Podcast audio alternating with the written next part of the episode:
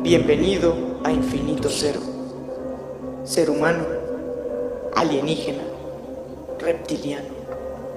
Quien sea que escuche ahí en el extenso cosmos. Bienvenido a este espacio. Este es tu espacio. Aquí podrás encontrar temas sobre cómo encontrarte a ti mismo. Encontrar todo eso que estás buscando en la vida. Un espacio para ser y expresar. ¿Estás listo para existir?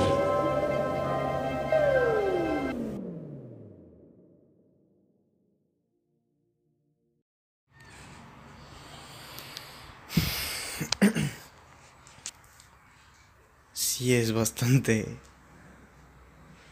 Es bastante difícil, creo, para muchas personas aceptar cuando nos equivocamos. Y es algo puta impresionante porque yo creo que nosotros cada ser existente se conoce. Sabe que le o bueno, si por si no sabe lo que le gusta, por lo menos sabe qué cosas no le gustan, ¿me explico? Y ninguna persona es este yo creo que ningún ser humano eh, quisiera eh, sufrir o nadie busca ser infeliz.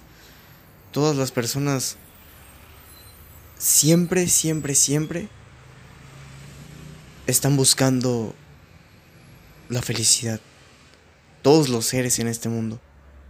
Sin embargo, pues la felicidad es algo muy ambiguo para cada persona.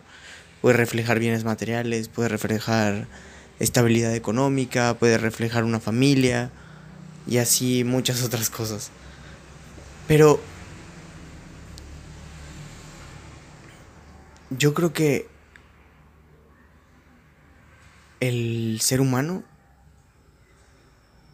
al conocerse, conocerse no quiere decir que, que pueda controlarse. Me explico, entonces, muchas veces, muchos de nosotros, en ciertas situaciones, no podemos controlar eh,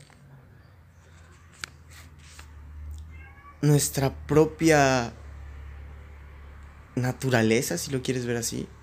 No podemos controlar muchas veces los gritos que damos o los golpes. Y eso perfectamente se puede traducir a día de hoy como un trastorno o inclusive una, enfermedad mental. Sin embargo, simplemente es algo que, que muchas veces nos sucede y el mismo ser humano en cuestión es inconsciente de que está haciendo eso. Entonces, estamos muy ligados a este tipo de cosas que simplemente nos confunden porque nos hacen no comprendernos del todo. Y si nosotros mismos nos sentimos incomprendidos, imagínate lo fácil que, se, que es que otra persona no nos entienda o que nosotros no entendamos a otra persona. Si con nosotros mismos es complicado. Por supuesto que en muchas ocasiones parece que conoces más a la otra persona que a ti mismo, pero eso es por una proyección que tenemos de perfección en el otro, como una obsesión. O bueno, el punto es que muchas veces en experiencias eh, los egos tienen que pelear, me explico, las personalidades tienen que chocar para que las personas pues aprendan a, interactuar y aprendan a conocerse. Entonces, cuando existen estos roces entre personas, son como, como chocar piedras, ¿me explico? Tiene que producir, tiene que producir chispas, pero no precisamente tiene que producir fuego. Entonces, depende mucho cuánto tiempo tienes de relación con la persona o más bien cuánto cariño hayas podido verter en la otra persona. si lo conoces de mucho poco tiempo, realmente es más, más que nada cuánto ya proyectaste, cuánto ya de ti viste en él y cuánto lo quieres cerca de ti. Pero pues, como menciono, en ocasiones cometemos errores que parece que son irreparables. Sin embargo, cuando estaba muy pequeño, en más de una ocasión, eh, escuché decir, de, escuché decir, esto creo que lo mencionaba Yokoi Kenji, creo que lo menciona Yokoi Kenji, que una persona cuando pide disculpas no, no, no pierde autoridad, me explico, uno no, una persona no, no pierde su valor o su autoridad por pedir disculpas. Y esto significa muchísimo porque vemos el pedir disculpas como como algo muy erróneo, como algo inclusive de sentirnos avergonzados con, con nosotros mismos por habernos equivocado. Y esto no tiene por qué ser así. Sabemos muy bien que los seres humanos son criaturas imperfectas.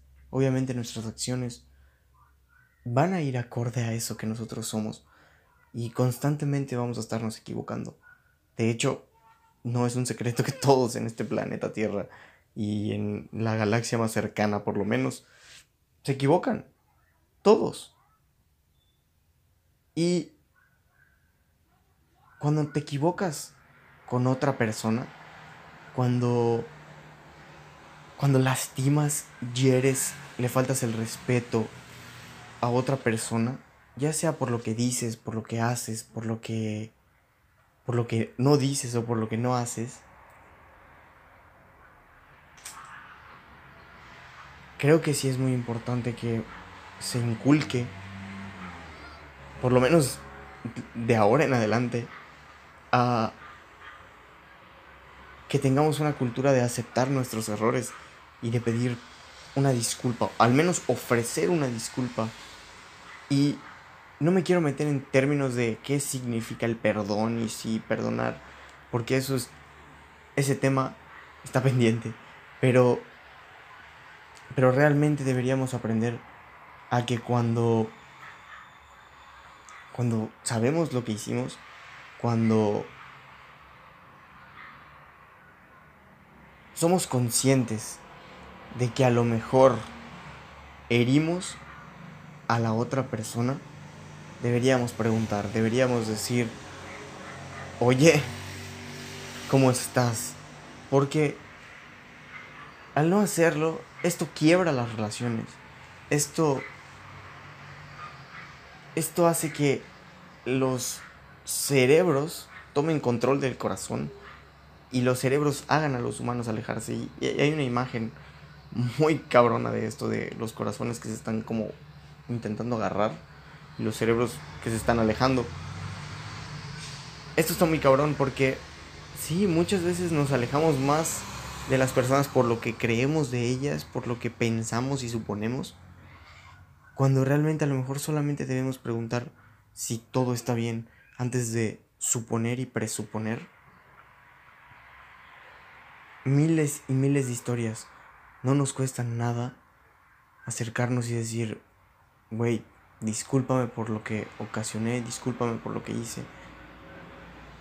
Y claro, por supuesto que esto tiene que ser por lo menos con el 100% de tu sinceridad, porque ya si nos metemos en ese punto en donde no quieres ser sincero, no quieres ser sincero contigo mismo o realmente no crees que debas hacer nada, qué bien, no hagas nada. Y entonces sí, aléjate, pero en ningún momento no, en ningún momento hagas por intentar volver sin por lo menos preguntar si hiciste o no hiciste algo. Porque si tienes esa leve cosquilla, probablemente la otra persona también lo tenga.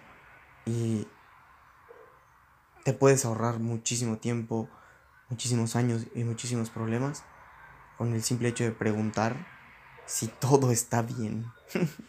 sí.